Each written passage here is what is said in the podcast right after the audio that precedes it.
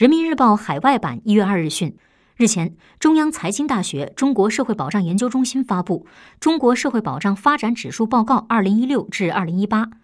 报告显示二零一五年到二零一七年全国社会保障发展势头总体向好社会保障覆盖面在高位运行保障水平有所提升。